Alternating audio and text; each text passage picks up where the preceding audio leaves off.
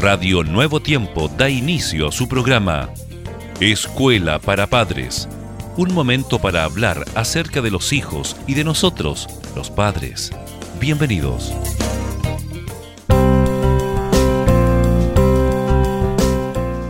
Esta es Radio Nuevo Tiempo en su programa Escuela para Padres. Estimados amigos y amigas, es grato nuevamente estar junto a ustedes. Gracias por vuestra sintonía. Jessica, qué grato nuevamente el poder estar junto a ti. Bienvenida a este programa. Bueno, el gusto es para mí, Germán, y también el poder estar allí con nuestros amigos que están en sintonía. Hoy vamos a hablar acerca de uno de los problemas más comunes entre adolescentes. Es así, bueno, tiene que ver en gran medida con la dieta, la alimentación. Este es un tema hoy en día muy en boga, Jessica. Todo el mundo está tras una dieta, ¿verdad? Sí, claro. bueno, comer demasiado como resultado del estrés, los malos hábitos de nutrición y las comidas de moda son problemas alimenticios frecuentes entre los jóvenes. Además, hay dos desórdenes psiquiátricos de la alimentación, la bulimia y la anorexia nerviosa los cuales están en aumento entre las muchachas adolescentes y mujeres jóvenes y que a menudo se da también en la familia. El psiquiatra de niño y adolescente está entrenado para evaluar, diagnosticar y dar tratamiento para estos desórdenes psiquiátricos caracterizados por la obsesión con la comida y la distorsión de la imagen del cuerpo. Bueno, importante, el psiquiatra es el entrenado para evaluar. ¿cierto? los padres preguntan si a menudo cómo se pueden reconocer los síntomas de la anorexia nerviosa y de la bulimia. El hecho es que muchos adolescentes pueden ocultar a sus familias por meses o aún por años estos desórdenes de posibles consecuencias serias o fatales.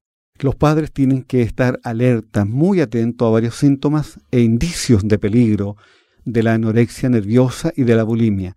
Con el tratamiento comprensivo adecuado, a muchas adolescentes se les puede ayudar a eliminar estos síntomas o a controlar estos desórdenes. El tratamiento para los desórdenes de alimentación usualmente requieren de un tratamiento en equipo, incluyendo la terapia individual, la terapia de familia, el trabajo con el médico primario, el trabajo con el nutricionista y los medicamentos.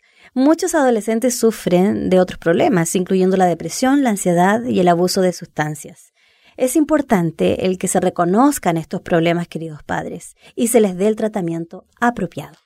La identificación y el tratamiento a tiempo tienen resultados favorables. Los padres que notan síntomas sospechosos de anorexia o de bulimia en sus adolescentes deben pedir al médico de familia o al pediatra que los derive a un psiquiatra de niños y adolescentes que se especialice en el tratamiento de estos desórdenes y que pueda coordinar el equipo de tratamiento. Qué importante es todo esto que estamos señalando, Jessica, y qué oportuno es que los padres también estemos, ¿verdad?, muy atentos al comportamiento de nuestros hijos.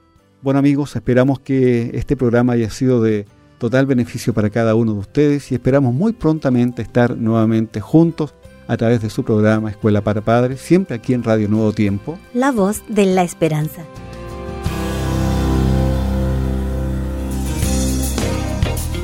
Gracias por sintonizar Escuela para Padres.